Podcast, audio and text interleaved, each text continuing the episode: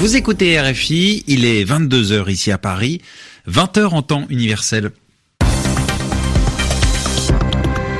Romain Ozoui. Bonsoir à tous, c'est l'heure de votre journal en français facile, présenté ce soir en compagnie de Sylvie Berruet. Bonsoir Sylvie. Bonsoir Romain, bonsoir à tous. À la une de l'actualité ce soir, la crise en Libye, l'offensive des forces du maréchal Haftar vers la capitale Tripoli. Cette offensive se poursuit. Les combats avec les forces soutien du gouvernement d'union nationale sont toujours très violents.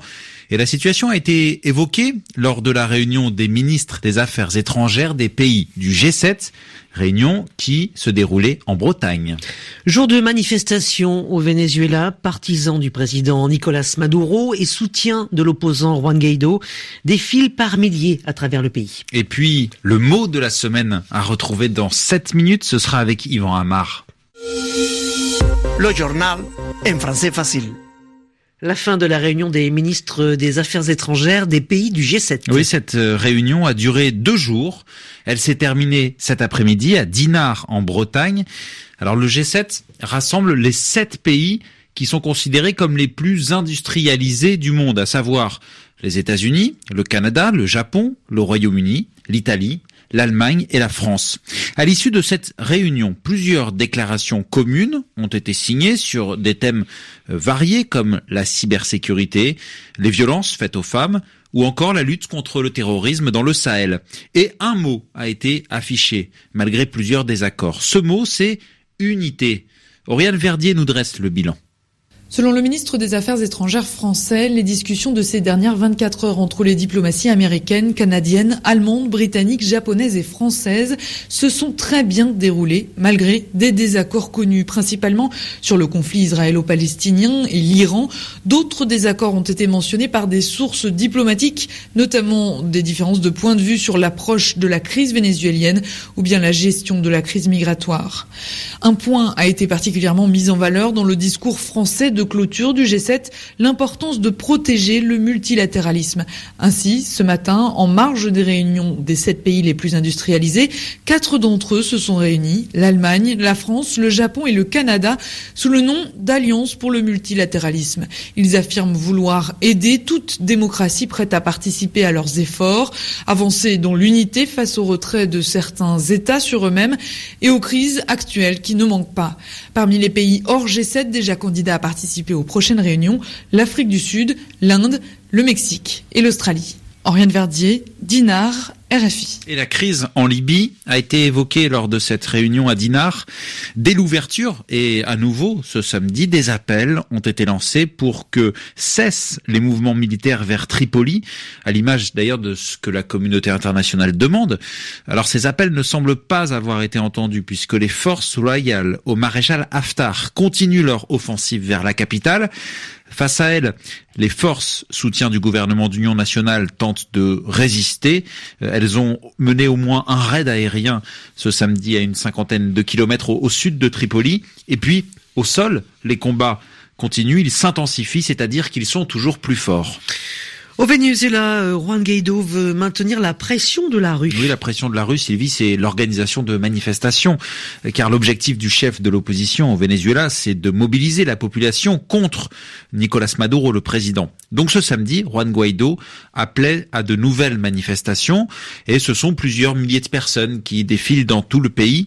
Réponse du pouvoir, comme à chaque fois, le pouvoir organise d'autres manifestations. Là aussi, ce sont plusieurs milliers de personnes qui sont mobilisées. Alors cette journée intervient alors que les États-Unis continuent d'être impliqués dans cette crise. Les États-Unis sont les premiers soutiens de Juan Guaido. Et pour tenter de toucher le régime, les États-Unis viennent d'annoncer de nouvelles sanctions qui vont frapper plusieurs navires, c'est-à-dire plusieurs bateaux d'un groupe pétrolier public. Détail avec Théo Meunier. L'administration Trump poursuit son intimidation. Washington espère asphyxier économiquement le camp Maduro et cette fois c'est le groupe pétrolier PDVSA qui est visé, un pilier de l'économie et première source de devises au Venezuela. Mike Pence a annoncé que les États-Unis bloqueront toute transaction avec ces navires. Aujourd'hui, nous prenons des mesures contre des ressources vitales au régime de Nicolas Maduro. Sous la direction du président Donald Trump, les États-Unis d'Amérique ont pris de nouvelles sanctions contre 30 34 navires du groupe pétrolier public vénézuélien PDVSA et contre deux autres compagnies qui transportent le brut vénézuélien vers Cuba. Le pétrole du Venezuela appartient aux Vénézuéliens.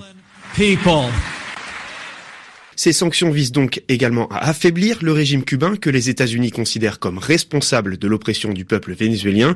Selon les Américains, l'île importe du pétrole en échange de renseignements, de conseils politiques et de médecins. L'objectif est double pour les États-Unis, favoriser l'opposition vénézuélienne de Juan Guaido et punir économiquement Cuba. Théo Meunier. Les inondations en Iran, Romain, le bilan est désormais de 70 morts. Oui, l'Iran pourtant est, est un pays qui est connu pour son climat aride, c'est-à-dire très sec. Mais depuis 20 jours, l'Iran est touché par de violentes intempéries, principalement dans le sud-ouest. L'inquiétude dans la province du Khouzestan où six villes ont, été évacuées, c'est-à-dire que les habitants de ces six villes sont partis, euh, des dizaines de milliers de personnes. Et dans les zones sinistrées, il y a beaucoup à faire, comme nous explique Mansour Bagheri. C'est la directrice des opérations internationales pour le Croissant Rouge iranien. C'est vraiment très difficile car six villes sont concernées. On parle bien de villes. Le gouvernement et les ONG essaient d'aider la population à évacuer ces zones en raison des risques d'inondation. Nous avons déjà monté des camps sur place pour les accueillir et leur offrir de la nourriture et des produits de première nécessité. La situation dans l'Ouest est aussi très compliquée car nous n'avons toujours pas accès à près de 300 villages sinistrés. Les intempéries et les inondations ont détruit les routes de la région. Nous allons tenter d'atteindre ces zones ce soir. 15 000 personnes ont été envoyées sur place et le Croissant Rouge iranien va distribuer de la nourriture et des abris afin de créer des camps provisoires pour ces populations. Mansouré Bagheri, directrice des opérations internationales pour le Croissant Rouge iranien. Elle répondait à Aurélien Devernois. Enfin en football, une défaite qui fait mal pour l'Olympique lyonnais. Oui, les Lyonnais ont, été battus à domicile par Dijon, 3 buts 1, dans le cadre de la 31e journée de Ligue 1. Euh, avant la rencontre, il faut savoir que Dijon était dernier de ce championnat de France de Ligue 1. C'est la deuxième défaite de la semaine pour Lyon après l'élimination en Coupe de France, c'était en demi-finale contre Rennes et donc de nombreuses questions se posent concernant l'avenir de l'entraîneur lyonnais. RFI, 22h08, ici à Paris. C'est l'heure de retrouver Yvan Amar, le mot de la semaine, le mot identité. Le Parlement européen a proposé que les symboles de l'Union européenne figurent sur les documents d'identité en plus des symboles nationaux. Alors on parle des documents d'identité, de quoi s'agit-il? Bon, La carte d'identité du passeport surtout, hein, c'est-à-dire des pièces qui permettent de montrer qui on est, et même de prouver qui on est. Sur ces documents figurent votre nom, votre prénom, une date de naissance, quelques signes distinctifs comme la taille, la couleur des yeux, mais aussi une photo et des empreintes digitales. Comme ça, on est bien sûr que c'est vous. Et comme ça, vous, vous pouvez prouver votre identité. C'est bien ça, l'identité. C'est quelle personne nous sommes. Cela permet de ne pas confondre quelqu'un avec quelqu'un d'autre, même si c'est son frère jumeau. Alors, on a par exemple le verbe identifier qui vient d'identité et qui veut dire comprendre qui est une personne, la différencier des, autres. Il y a eu un meurtre, on a retrouvé un corps, on ne sait pas qui c'est, il faut l'identifier, c'est-à-dire procéder à son identification, faire son identification et découvrir qu'il s'agit de Pierre Durand ou de Marie Dupont.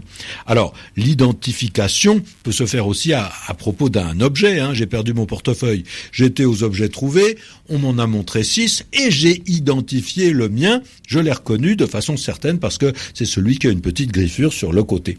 Et si je pense que j'ai des problèmes d'identité, c'est que je ne sais plus exactement qui je suis. Je ne suis plus moi-même dans ma tête. Hein. Ah, j'ai divorcé, mais est-ce que j'accepte vraiment d'être un homme divorcé, d'être dans cette situation? Est-ce que je ne me sens pas encore un petit peu marié? Bah, on m'a nommé directeur adjoint. Est-ce que j'assume ce poste? Est-ce que cette fonction me va? Est-ce que je la remplis? Mon identité donc me pose des problèmes si je ne suis pas certain d'être absolument qui je suis. Eh bien, merci Yvan Amar. Merci à vous Sylvie Berruet. Avec plaisir Romain. Merci Hélène Avril qui a réalisé euh, ce journal en français facile. Merci à vous de l'avoir suivi. 22h10 ici à Paris, 2 heures de moins en temps universel.